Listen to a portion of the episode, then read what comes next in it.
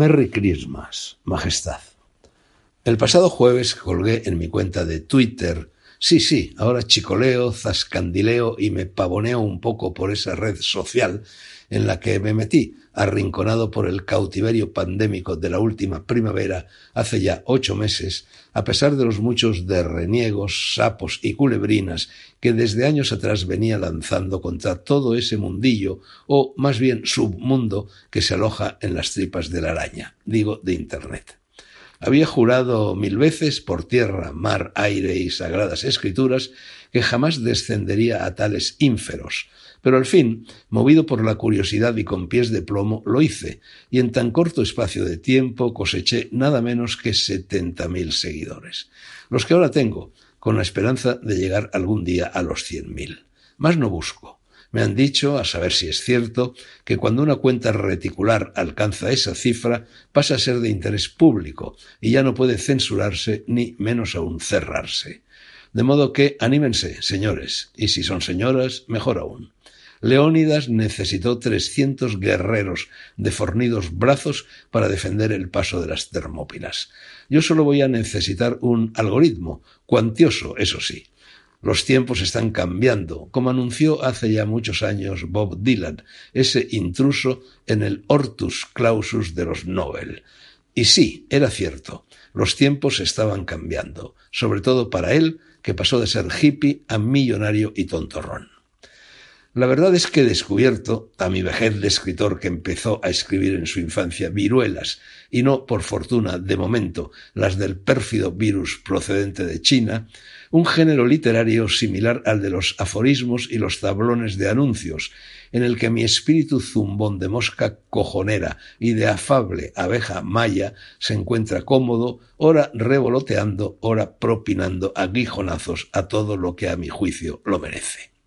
Pues bien, decía que el pasado jueves colgué en mi cuenta de Twitter el parrafillo que ahora voy a transcribir. Era este. Solo, lejos de su familia, en un país aburridísimo, vilipendiado por muchos, separado de la mujer que amó, avejentado, con artrosis y paso vacilante, depuesto, sin corona, ni yates, ni ser o haber sido rey para esto. Merry Christmas, Majestad. Lo escribí a impulsos de la compasión y de la buena voluntad que siempre deben imperar en los días navideños al leer en la prensa que el rey emérito había decidido no regresar a España para pasar en ella, junto a los suyos y cerca de sus compatriotas, las citadas fiestas. Para ello aducía que, siendo él persona de alto riesgo sanitario por su edad y por sus achaques, la cautela aconsejaba posponer ese regreso. ¿Posponerlo? me pregunté yo al hilo de la noticia, o aplazarlo sine die, o por lo menos hasta que el actual y caudaloso aguacero descargado sobre su figura por las nubes del cainismo español y de su corolario de permanente guerra civilismo escampe? ¿Morirá poniéndonos en lo peor en el exilio, como su abuelo Alfonso XIII hizo o se vio obligado a hacer? ¿Valdrá para él la misma copla que algún bate anónimo, o quizá no, compuso para su bisabuelo? Quizá los millennials y los centennials no la conozcan. Les refresco la memoria. Decía, ¿Dónde vas, Alfonso XII? ¿Dónde vas, triste de ti? Voy en busca de Mercedes, que ayer tarde no la vi. Mercedes, sigo refrescando la memoria de quienes por lobotomización docente la han perdido, era su esposa, que falleció a temprana edad, dejando el rey viudo y desconsolado. En el caso de don Juan Carlos habría que cambiar el nombre de la mujer perdida, sustituyéndolo por el de Corina, que afortunadamente para ella está viva y bien viva. Vaya si lo está, vivita y coleando, para decirlo con una expresión castiza y tan forrada de millones como de guata un sofá capitone. El acoso al que está sometiendo quien fuese rey raya en ese pecado tan español y tan poco navideño que es la crueldad, el ensañamiento e incluso, como en los aciagos días de nuestra guerra civil, el encarnizamiento. De sobra sé que no han de faltar lectores que me echen en cara este Merry Christmas enviado al emérito, que bastante castigo tiene al verse condenado a no volver a casa por Navidad, como dice esa especie de villancico televisivo compuesto para publicitar una marca de turrones los cómplices políticos e ideológicos de quienes más acusan y acosan al rey emérito insisten para quitar hierro a la campaña que podría volverse contra ellos que conviene distinguir entre las instituciones y las personas que las encarnan. Estoy de acuerdo, pero con matices. Si don Juan Carlos ha cometido algún delito, actúe la justicia contra él, pero sin olvidar que mala justicia es la que no se ve atemperada en casos como este, en los que la infracción es exclusivamente económica por la pietas.